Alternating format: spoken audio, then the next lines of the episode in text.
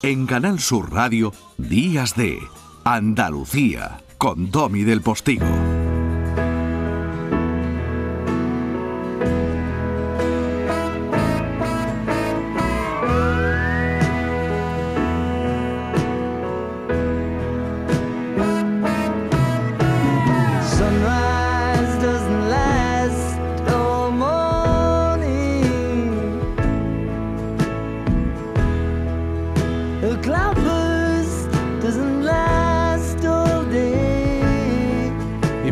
Las cosas deben pasar y antes de que todo se acabe, señor juez, buenos días.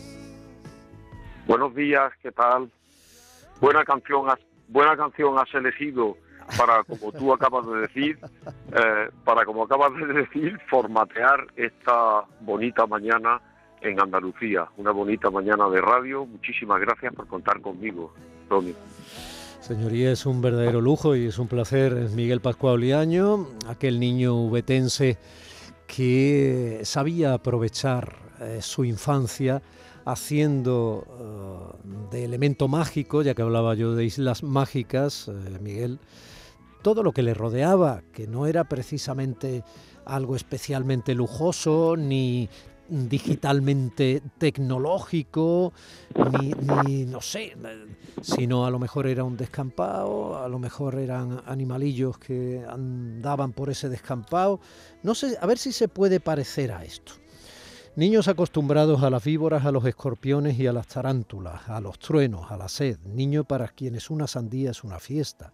Niños que juegan con piedras y cuerdas, que tratan a sus padres de usted, que no entienden la pregunta de qué quieren ser de mayores, porque no saben que pueda elegirse y porque tienen claro lo que habrá de repetirse cada año el resto de sus vidas, el frío, el calor, la siembra, la matanza, las brevas y los higos, la fiesta del pueblo, ¿Algo así se acercó a su infancia?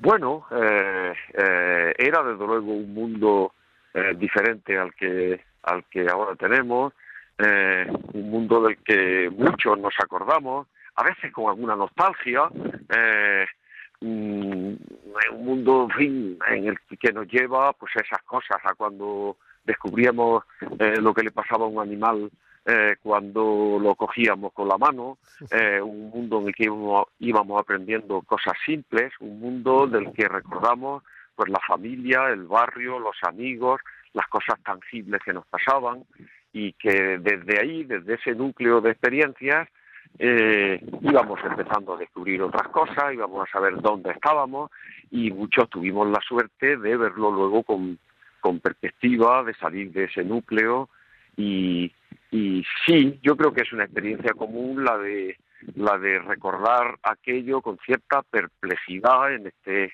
otro tiempo tan diferente, con cosas mucho mejores, con mucho más progreso, mucha más comodidad, eh, muchas más posibilidades, pero probablemente también algo más aturdido. Miguel Pascual Liaño, tú sabes que eh, lo que yo he leído es de la página 34 de tu última novela, ¿no? Sí, sí, sí, lo he reconocido, he llegado a reconocerlo. Sí. Es que me ha pasado, ¿eh? Alguna vez le he dicho a alguien, bueno, esto está, dice, ah, sí, ¿dónde está eso? Cuando, hombre, lo, ha, lo, ha escrito usted. Sí, sí, sí, sí. Ese, esa página está describiendo de, está describiendo a los niños, a los primeros alumnos de Francisco Doy, el protagonista de la novela, entonces maestro, eh, que tuvo su primer destino en una escuela rural de Cabritas, cerca de Huelma, en Jaén. Hmm. Bueno, eh, la cosa está, le digo a los oyentes, Miguel, que hace unos días tuve la suerte de participar en la presentación de tu novela, en parte por tu generosidad y por la generosidad de la letrada e investigadora Rosa Burgos. Y, hombre, en esa novela, pues eh, he podido disfrutar de cómo se cuenta una historia de amor, de cuánta profundidad y humanidad se trata la memoria de los años 70 de este país nuestro y cómo la entrelazas ¿no? con tus propios recuerdos familiares. En fin, eh, yo creo que consigues trascender eh, la, la toga y convertir tu última novela en un regalo para estas navidades de pandemia. Y como estamos proponiendo en estos días cosas para regalar, pues eh, yo no tengo el más mínimo pudor en decir que, aunque todo se acabe, que está editada en las publicaciones de Miguel Sánchez, en la colección No Alejo, es un libro que puede resultar un magnífico regalo. Yo no sé si cuando empezaste a urdirlo tú tenías en la cabeza eso, ¿no? Pero curiosamente, y a pesar de la dureza de muchas de las cosas que se cuentan, y a pesar de que por tu libro pasan eh, momentos históricos como el proceso de Burgos o como eh, la primera resistencia ante la pena de muerte ¿no? en aquellos últimos años del franquismo, el proceso 1001 o, la detención de la cúpula de comisiones obreras eh, en, el convento de Pozuelo o el golpe en Argentina de 1976 o no sé, esa, ese desencanto progresivo de aquellos españoles que andaban en París, exiliados, ¿no? Y que creían que todo iba a cambiar mucho más rápido y a mejor y muchas más cosas. Yo no sé si cuando estabas escribiendo todo esto pensabas que efectivamente tu novela podía ser un regalo de Navidad. Eh, bueno, muchas gracias por lo que dices, eh, Domin. Eh, tú te pones a escribir una novela porque tienes la intuición de que hay algo que merece la pena, que quieres volcar que quieres comunicar, que quieres que llegue a otros, pero bueno, hay un proceso muy azaroso, muy, muy azaroso, desde que empiezas hasta que terminas. Luego viene otro azar, una vez que has terminado, que es la posibilidad de encontrar algún lector, ¿no? El lector idóneo, la persona a la que llegue, ¿no? Pero eh, sí es cierto que hubo un impulso fuerte de querer, de buscar una inmersión en aquel tiempo, con esa mezcla de que tú has dicho, de dureza de determinados acontecimientos, experiencias, y por otro lado de amabilidad, la amabilidad que da eh, la experiencia personal de cada uno vivida con cierta plenitud, eh, las relaciones personales, lo que le pasa a las personas, es decir, esa mezcla entre eh, la historia privada de las naciones, eso son las novelas, y las historias personales de cada uno, de personajes que tú eliges libremente, que vas construyendo y que ellos al mismo tiempo se van desenvolviendo dentro de esa época, de ese tiempo, de ese momento que tú has elegido y que normalmente es algo más que un escenario, ¿no? Eh, sin un universo, sin un universo en el que tú como escritor te has metido dentro, no hay novela. Y para eso, pues es verdad que tienes que tirar cuando puedes de la memoria, en mi caso la memoria de la infancia y, de la adolescencia, con algunas dificultades, pero también leyendo, documentándote, sabiendo lo que pasaba en aquella época cada día, como viviendo. Eh, ahora, mientras escribes, y hace 50 años, cuando estaban pasando aquellas cosas, y también tirando de testimonios personales de personas que estuvieron allí con otra edad, protagonistas de muchas cosas. Y bueno, pues eh, a partir de ahí empiezas a escribir y te van pasando cosas a ti mismo y los van pasando a los personajes. Claro. Y a medida que te van pasando cosas a ti mismo y tienes la capacidad de influir en tus propios personajes con esa experiencia, eso convierte en algo muy vivo lo que estamos leyendo. Eh, Miguel, antes de nada, ¿estás paseando por, eh, por, la, por Sierra Mágina con el móvil y hace viento? Pues mira, ahora mismo estoy paseando porque pero no por Sierra Mágina, sino en el Valle de Lecrín, que es una maravilla que no conocía, pese a que está muy cerca de Granada. Eh, hemos alquilado una casa, la familia extensa, y estamos pasando aquí estos días de Navidad. Y hace viento porque dentro de la casa, Domín, hay poca cobertura telefónica, y entonces he tenido que salirme un poco fuera. Si, si molesta mucho el viento, dímelo. No, tú sabes que el viento cuando da en un micrófono de, de un teléfono móvil eh, hace muchísimo más ruido del que nosotros percibimos cuando hablamos con él, tú sabes. Es, como, es como, si establecieran una pelea a muerte.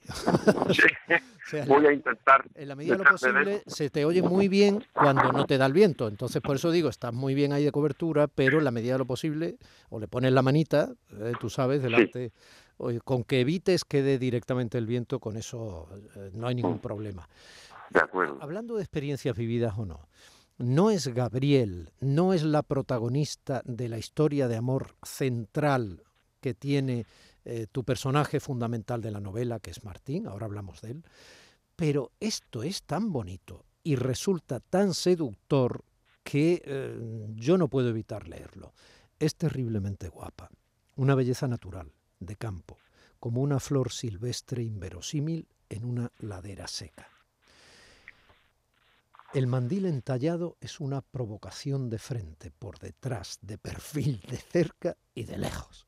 El pelo negro y liso, los ojos negros y grandes, una boca hecha para sonreír después de un beso robado, la espalda triangular hacia la cintura, los hombros livianos. Sí, sí, esa chica te gustaría, por mucho bromuro que te echen en la sopa. Aparece y desaparece sin ruido mientras yo trato de sujetar a los niños para que aprendan el trazo de las letras consonantes o las provincias de España. Limpia la mesa, se lava las manos en el fregadero, deja una jarra de agua encima de la mesa y para las noches en que me quedo a dormir en el cortijo, extiende las sábanas limpias de tela blanca y rugosa en la cama del maestro con una destreza heredada de todas las mujeres de su estirpe. Me turba dormir en esa cama preparada por ella. Ese pequeño parrafito traslada tanta sensualidad primera. Bueno, te, te, mm, me ha gustado, me ha gustado esa mujer, ¿eh? la vamos a llamar Crescencia. Eh, es un nombre puesto en homenaje a una niña que efectivamente vivió en, en, este sitio del que hemos hablado antes, en esa escuela rural a la que yo fui un verano en una colonia, y había una niña pequeña que se llamaba Crescencia, eh, de la que me acordé, y bueno, pues intenté describir así una, una belleza natural, fresca, que descubrió, que abrió todos los sentidos de Martín, de Martín Godoy, el protagonista, el que estaba allí como maestro, pero esta Crescencia no era una alumna suya, sino que era una ayudante de la casa, la hija de la dueña de la casa, de la que se enamoró por primera vez eh, Martín. Sí. Haces una cosa en la novela muy difícil y es, eh, lo comentamos en su momento en la presentación, lo has comentado en algunas de las entrevistas que te han hecho, es muy difícil, es describirnos a Martín a través de eh, su mujer, a través eh, de compañeros de trabajo, a través de algún personaje muy especial, muy especial, a través de su hija. Y esas visiones de la misma persona a veces son fascinantes porque esa misma persona puede ser distinta para cada una de las personas que se relacionan con ella. Y ese ejercicio, sin perder nunca el pulso de desdibujar a la persona de la que en todo momento se habla o a la que se refieren el resto de los personajes, es tremendo. Y tiene, supongo, que, un trabajo y, una pericia eh, que bueno, que a mí leyendo yo me ponía en tu lugar y decía, madre mía, o sea, es casi de cirujano. Bueno, pericia no lo sé, pero desde luego sí que hizo falta método y sobre todo, ¿sabes? Oído. O sea, eh, el, meterte dentro también de otras personas, eh, intentar contar las cosas desde ellas. Efectivamente, Martín Godoy es una persona, con, un personaje construido por contraste, por contraste con la manera de ser de quienes hablan de él.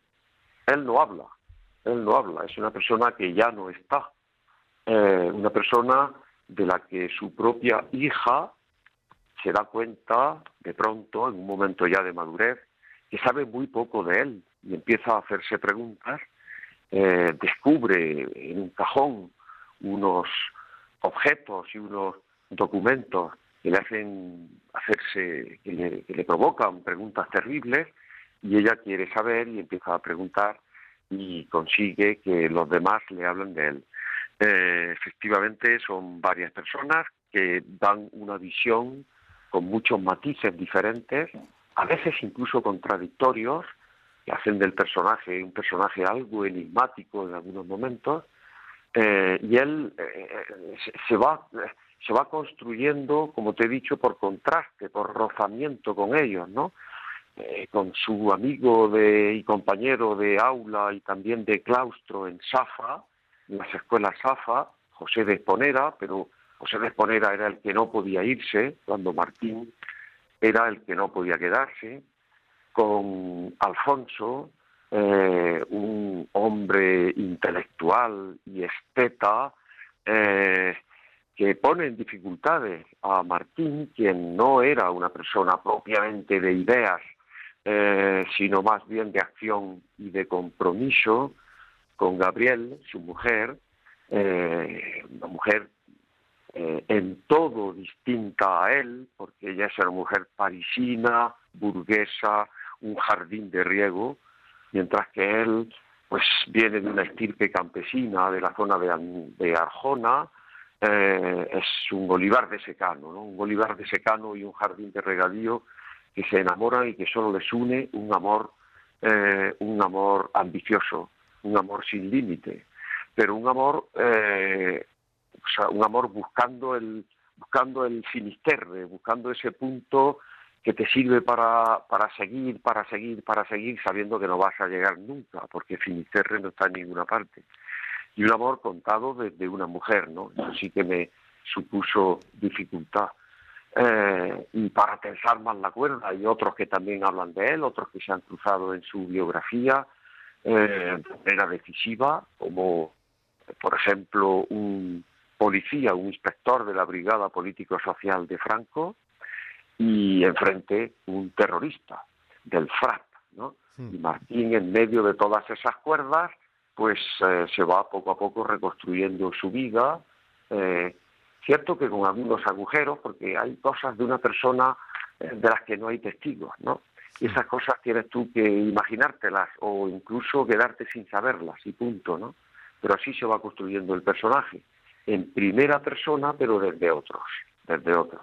Esto requiere una técnica, es verdad, esto es un poco complicado, pero yo creo que me, me permitió darle riqueza, me permitió darle matices, eh, porque como es en primera persona, como los demás cuentan las cosas en primera persona, pues no simplifican, no está el bueno y el malo, eh, sino que cada uno tiene sus razones, cada uno tiene su manera de ver las cosas Claro. y, y ese conjunto de matices pues pues hace un poco más complejo el personaje.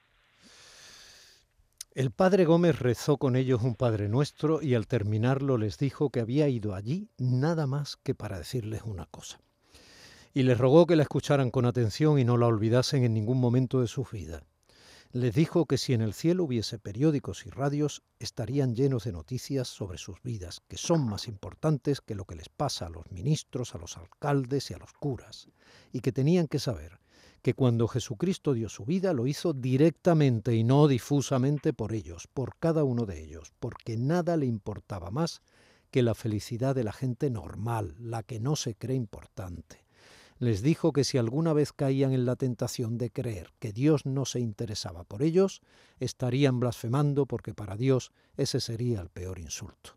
Luego les leyó la parábola del buen samaritano, su preferida, y les dijo que, por la noche, al acostarse, pensasen sin contárselo a nadie a quién de todos los personajes de esa historia querrían parecerse en sus vidas y en cómo podrían conseguirlo.